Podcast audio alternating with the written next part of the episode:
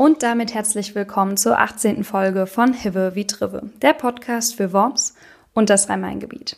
Mein Name ist Ann-Kathrin und wie ihr wisst, setzen wir uns einmal im Monat mit einem Thema aus dem Wochenblatt, aus der gedruckten Ausgabe auseinander, bei dem wir ein Thema aus der Region, aus eurem Leben näher und direkter beleuchten wollen.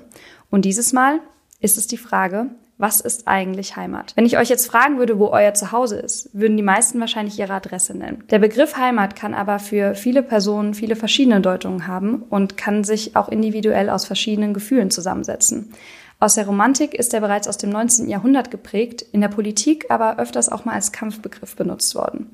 Prinzipiell definiert aber jeder dieses Heimatgefühl, was man im Skandinavischen übrigens auch Hügge nennt, ein bisschen anders. Es kann ein Geruch sein, eine Familie oder eine Freundesgruppe vielleicht, ein Gericht oder einfach, ja, das Haus, in dem die Großeltern schon groß geworden sind. So ein Begriff bietet sich dann natürlich auch an, um ihn gegebenenfalls zu zweckentfremden, was gerne in Debatten oder bei politischen und populistischen Reden passiert.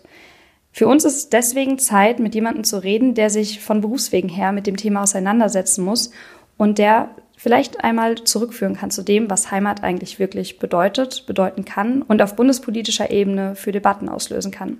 Ich spreche heute mit Jan Metzler von der CDU. Herr Metzler, Sie sind gebürtiger Wormser, Sie sind gelernter Winzer und seit 2013 auch für die CDU im Bundestag, für den Wahlkreis Worms-Alzey-Oppenheim und leben ja seitdem eigentlich nicht mehr in Ihrer Heimat. Wie ist das denn so? Was macht Heimat denn momentan für Sie aus? Naja, ich bin glücklich darüber, dass ich quasi beides leben darf. Äh, das heißt, zum einen die Heimat, äh, sprich Wams und äh, mein ähm, Heimatort Dittelsheim-Hessloch und eben das Ganze in Kombination auch mit Berlin.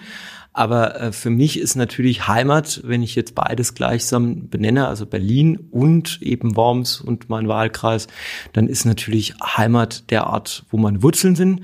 Und es gibt den schönen Satz, Heimat ist da, wo man niemanden erklären muss, wer man ist was man tut, was man macht. Und äh, das ist der Ort, wo auch die meisten Erinnerungen liegen. Also insofern, das ist für mich ein elementarer Punkt. Und ich würde jetzt niemals dazu übergehen, würde sagen, jetzt ist quasi Berlin meine neue Heimat. Mhm. Das ist der Ort, an dem ich arbeiten darf. Und das tue ich sehr gern.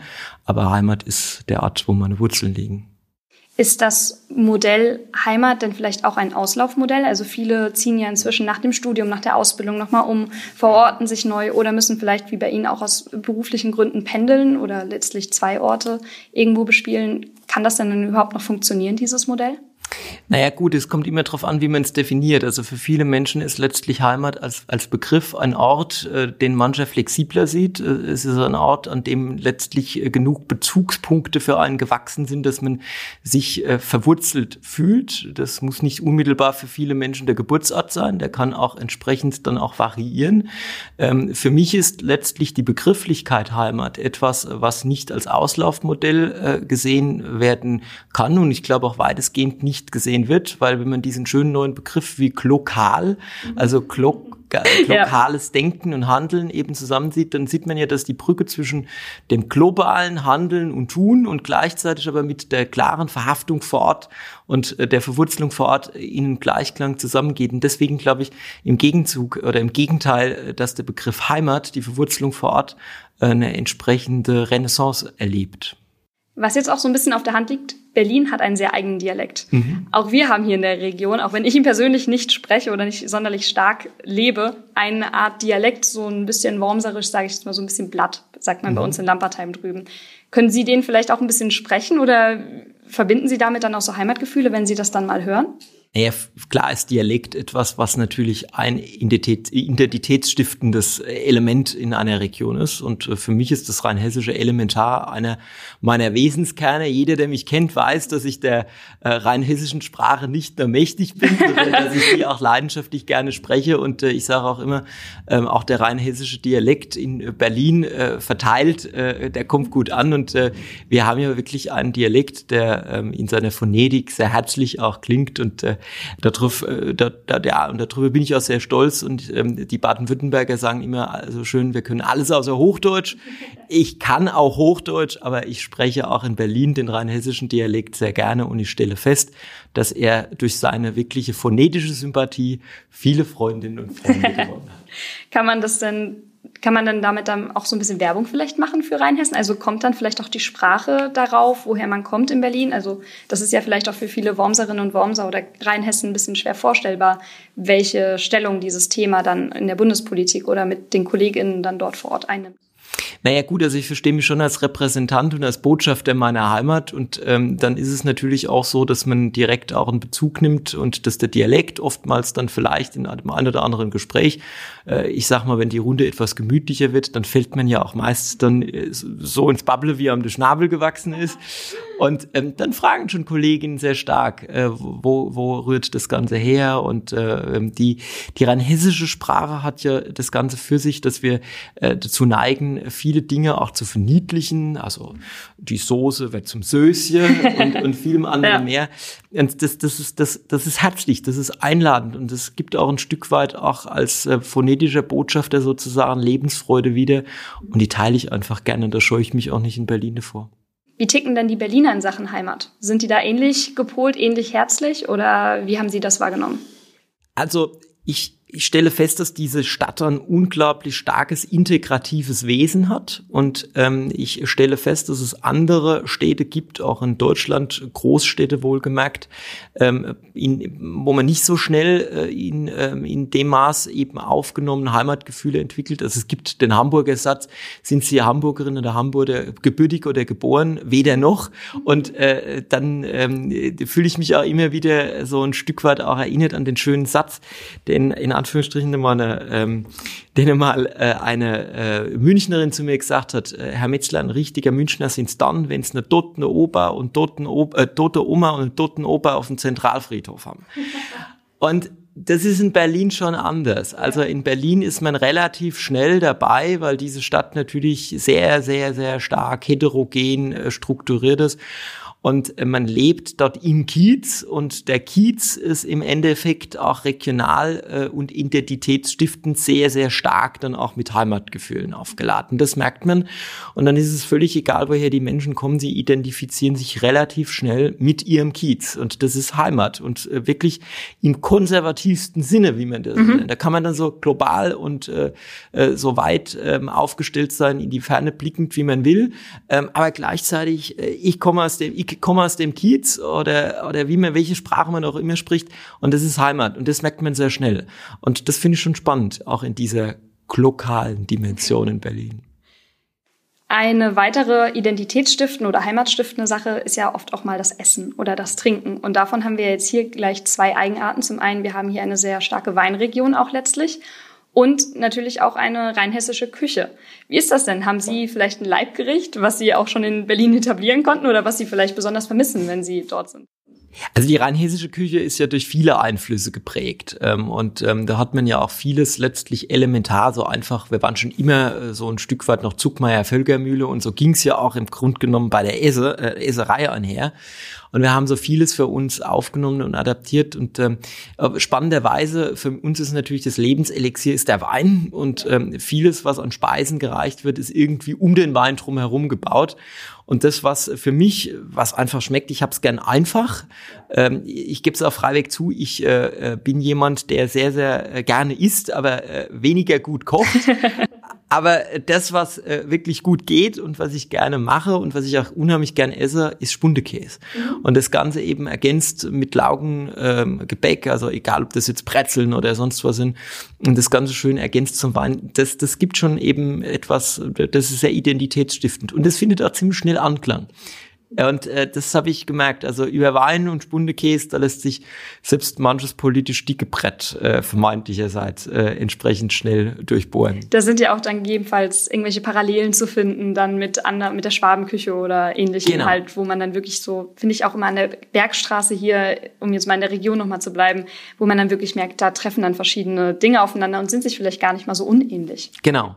Also es vermischt sich halt auch vieles äh, hier am Rhein. Also ähm, das, das ist ja auch das Spannende und das Schöne und es gibt äh, einen großen Identifikationsraum und ähm, das macht ja auch die Region so stark aus. Sie sind jetzt aber ja gelernter Winzer. Jetzt müssen Sie uns natürlich auch verraten, was ist Ihre Lieblingsweinlage hier vielleicht in Rheinhessen? Oder was ist der Wein, den Sie nicht missen möchten, selbst wenn Sie dann auf die andere Seite der Republik fahren müssen? Naja, für mich ist natürlich der Riesling äh, sozusagen das Aushängeschild äh, per se und schlechthin. Und ich darf ja auch im Auswärtigen Ausschuss sein. Und äh, ich stelle fest, auch international, welchen Anklang äh, gerade der Riesling äh, letztlich äh, international findet und ähm, welchen Widerhall er international hat. Und ähm, das ist natürlich etwas, äh, wo, wo ich sage, ja, äh, das ist eine, nicht etwas, was ich nicht nur gerne trinke, sondern das ist auch etwas, wofür ich unheimlich gerne Werbung mache, weil ich glaube, diese Art von Wein, also sprich äh, Mineralität und Eleganz, aber auch das Ganze abgepuffert oder ergänzt durch eine schöne Frucht und ein Säurespiel ergänzt, äh, das ist etwas, das können so einzigartig nur wir. Und äh, das zu bewahren, das ist schon was Tolles und deswegen ganz klar für mich ist der Riesling nach wie vor nicht nur ohne Grund die Königin der Rebsorten. Jetzt ohne spezielle Werbung auf jeden Fall gemacht, aber jetzt wissen unsere Zuhörerinnen und Zuhörer, was sie ihnen mal vielleicht vorbeibringen können, wenn sie mal wieder hier in der Heimat sind. Wir haben uns jetzt schon ein bisschen kulinarisch zumindest und vom Gefühl her mit diesem Spagat auch zwischen Berlin oder zwischen Bundespolitik vielleicht auch und Bundeswirken und dem regionalen Wirken auseinandergesetzt um jetzt einmal richtig politisch zu werden, wie kann denn die Politik regionale Eigenheiten vielleicht fördern oder regionale Themen vielleicht auch fördern? Naja, gut, also die Politik hat natürlich schon ähm, verschiedene Punkte, in die sie äh, regional auch äh, entsprechend ähm, sozusagen eingreift und äh, versucht, Identität vor Ort zu schützen und auch zu beleben. Also beispielsweise geschützte ähm, Marken, Herkünfte, Schwarzwälder Schinken beispielsweise, um jetzt ein Beispiel zu nennen. Ähm, das sind Dinge, die im Grunde genommen eben nicht nur ein Produkt aus einer Region sind, sondern eben auch ein Identifikationsmerkmal für eine Region sind. Und ähm, da ist natürlich die Politik schon interessiert in einer global zusammenwachsenden Welt, äh, genau diese Dinge so ähm, auch ähm, ein Stück weit der Region ähm, auch äh, wirklich schützend zu überlassen und sie dort zu belassen.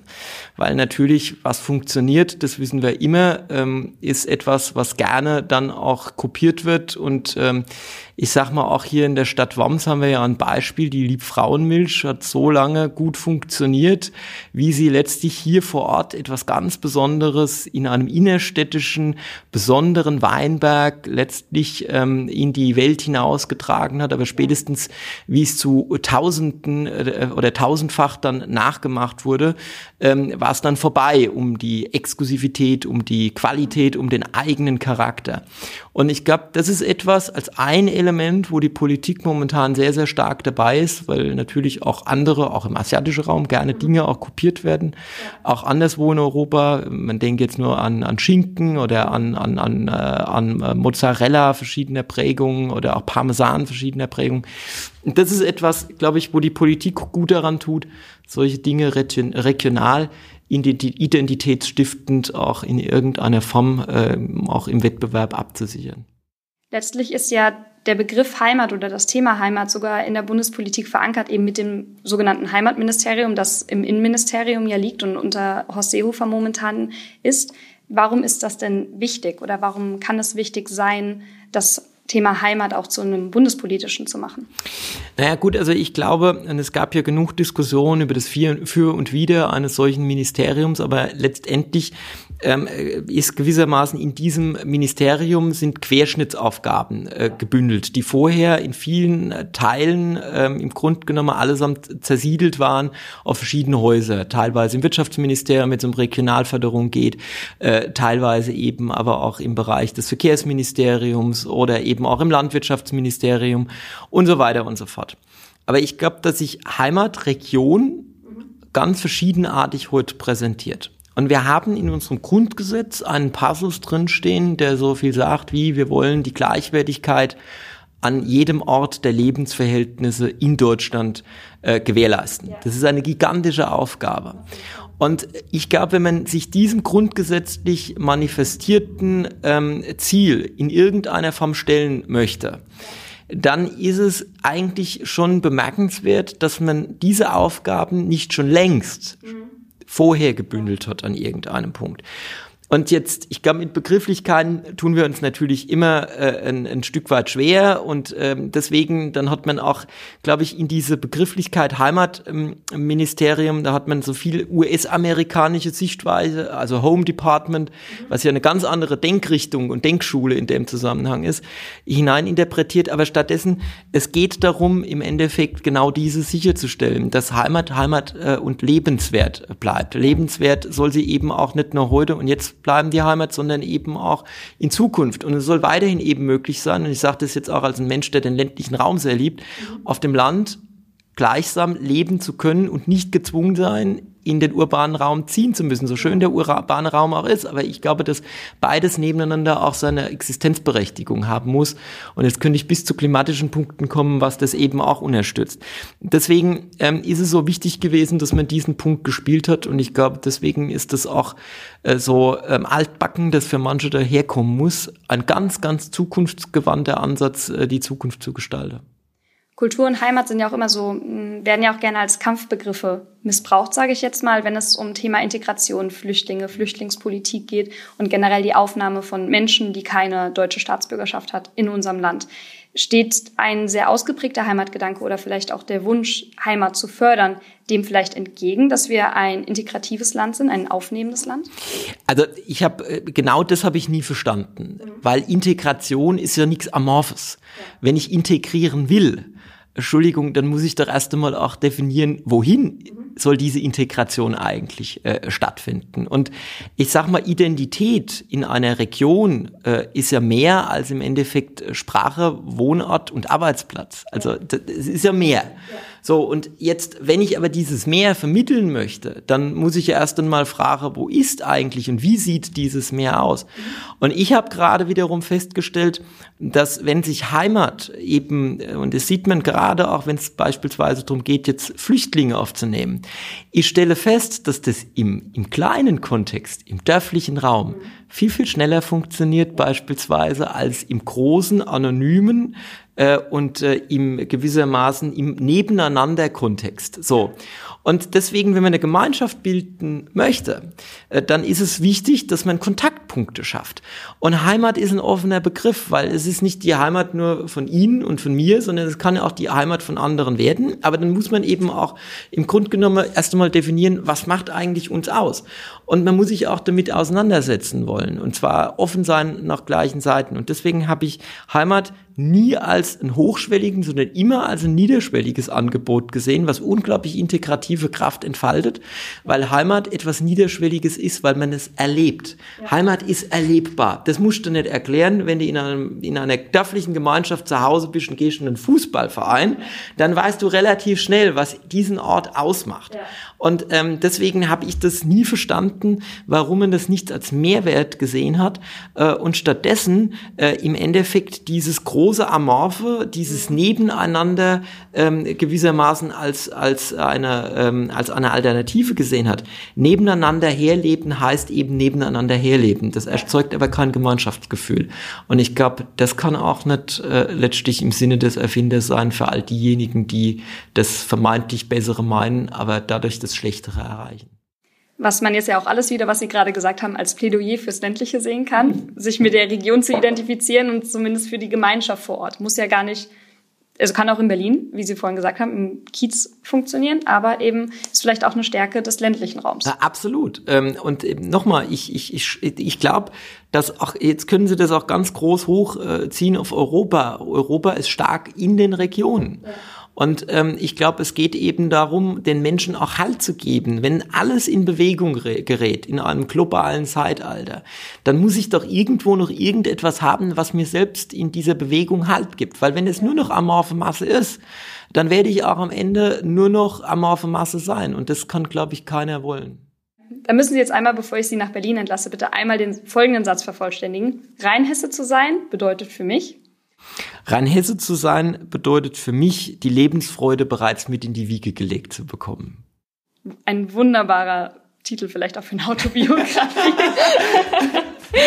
Herr Messler, vielen Dank für das Gespräch über Heimat, über Heimatgefühl, über Identität der Region. Ich danke Ihnen, hat mir sehr viel Spaß gemacht. Dankeschön. Danke gleichfalls und eine gute Heimfahrt. Dankeschön.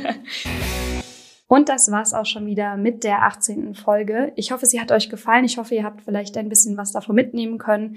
Vielleicht denkt ihr auch selbst mal darüber nach, was für euch Heimat bedeutet, welche Menschen das vielleicht sind, welche Gefühle das vielleicht sind. Ich fand es auf jeden Fall sehr spannend, mich mit Jan Metzler zu unterhalten über die politischen und auch persönlichen Dimensionen des Begriffs. Wir freuen uns auf jeden Fall, wenn euch die Folge gefallen hat. Lasst uns gerne eine Bewertung da. Kritik, Anregungen nehmen wir wie immer gerne entgegen. Am besten unter redaktion.wormser-wochenblatt.de, so wie immer. Wir hören uns nächsten Monat wieder. Bis dahin, bleibt gesund, lasst es euch gut gehen und vielleicht sucht nach eurer Heimat oder dankt den Menschen, die für euch Heimat sind.